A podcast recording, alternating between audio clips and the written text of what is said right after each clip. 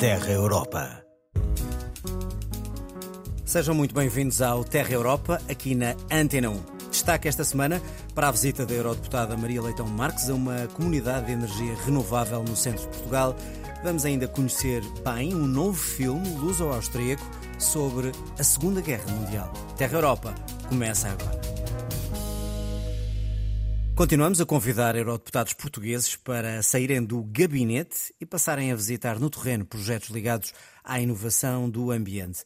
Desta vez convidamos a eurodeputada socialista Maria Manuela Leitão Marcos para ir até Cantanhede e conhecer uma comunidade de energia renovável. Olá Maria João, eu sou Maria Manuel, sou deputada socialista no Parlamento Europeu e hoje venho aqui para saber um bocadinho mais sobre o que são as comunidades energéticas. É no meio de 1.600 painéis fotovoltaicos que a eurodeputada se apresenta. Clinote trabalha já há muitos anos na área das, da energia e da, da eficiência energética, mas as comunidades o que nos permitem é criar mercados locais de energia. Com a ajuda desta empresa de tecnologia, a CleanWatts, Cantanhede acolheu uma comunidade de energia.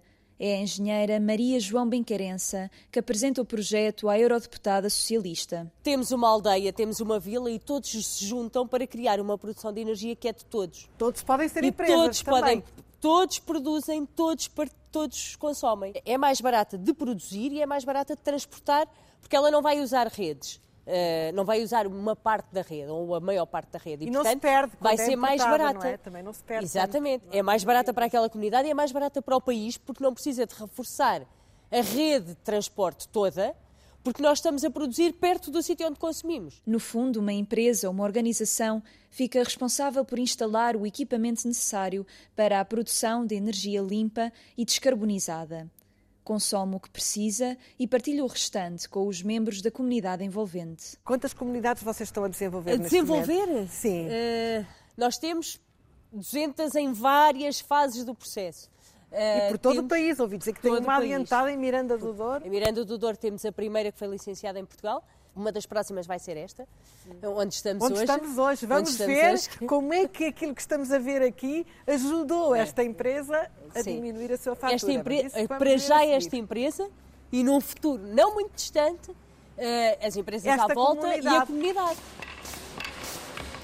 A sede de energia em Cantanhede é gerida pela empresa de madeiras Santos e Santos. Transformamos matérias-primas que muitas vezes são menorizadas em produtos de alto valor acrescentado, criando riqueza. É o fundador Jorge Catarino acompanha é Maria Manuel pela fábrica. Transformamos, sobretudo, madeira de pinheiro e freixo, que são madeiras nacionais e centrais, e portanto dessas madeiras nós fazemos revestimentos para interiores, fazemos pavimentos nobres para moradias, para apartamentos, para escritórios. Mas as vantagens para o negócio são a grande curiosidade da eurodeputada. Vamos ganhar os dois, portanto vai ser, um, vai ser uma, um win, ganho, win, ganho win, dos dois win, lados. win, porque eles ganham por quando têm uma energia verde e mais barata, mais acessível. E nós ganhamos porque reduzimos a nossa fatura energética, ou seja, é win-to-win, naturalmente ganhamos todos a partir E daí. vai reduzir assim? É assim pouquinho ou é uma Não, é significativo, é significativo. 50, 60 mil euros em cruzeiro. É um valor, é um valor eh, substantivo, é um valor importante. A comunidade de energia em Cantanhede está na fase final de licenciamento. Estima-se que apoie mais de 1.300 famílias locais.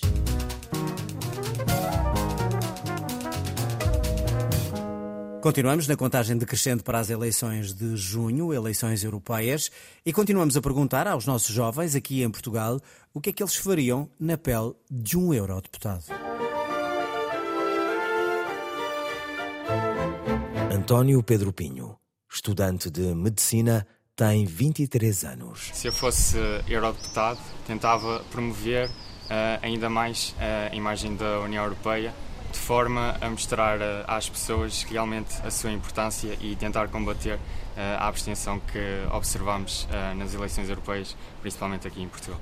Vasco, eu subscrevo a tua preocupação, o teu objetivo e procuro traduzi-lo com ações concretas na minha atividade. José Manuel Fernandes, eurodeputado PSD, Partido Popular Europeu. Com publicações a referir a importância da União Europeia, com uma página, com uma comunicação permanente, com uma proximidade no terreno em todas as ações e todos os fins de semana com programas eh, na rádio e tem um também todos os fins de semana. Para além disso, nesse objetivo, procuro mostrar a mais-valia que é a União Europeia. Uma União Europeia que é solução para a paz, para o desenvolvimento, para a coesão territorial e nunca esquecer para a defesa dos valores como a democracia, liberdade, Estado de Direito, defesa da vida e da dignidade humana. A partir de agora, também no Terra Europa, damos a conhecer filmes e realizadores que marcam a cultura europeia. A primeira sugestão une Portugal e a Áustria, chama-se Uma Viagem ao Sol. Conta a história de crianças austríacas acolhidas por famílias portuguesas depois da Segunda Guerra Mundial. João Damião.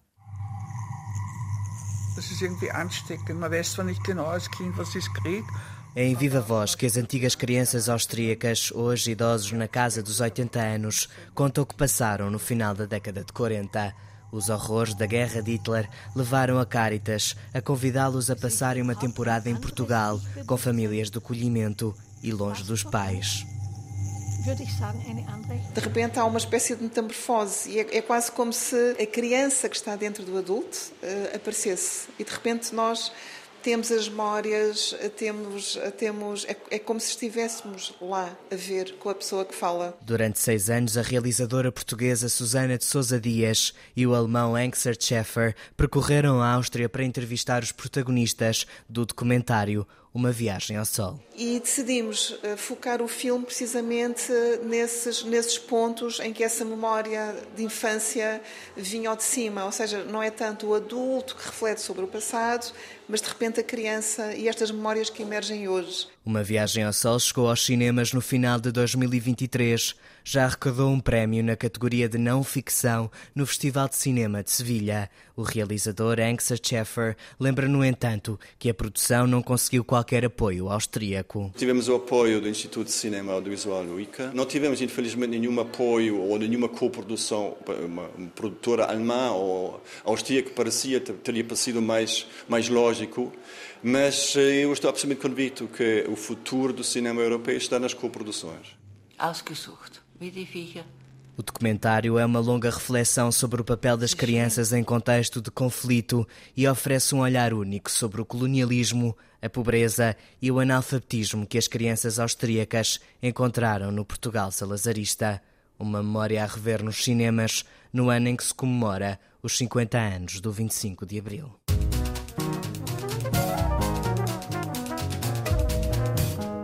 No Terra Europa, vamos continuar a abrir o Dicionário Europeu.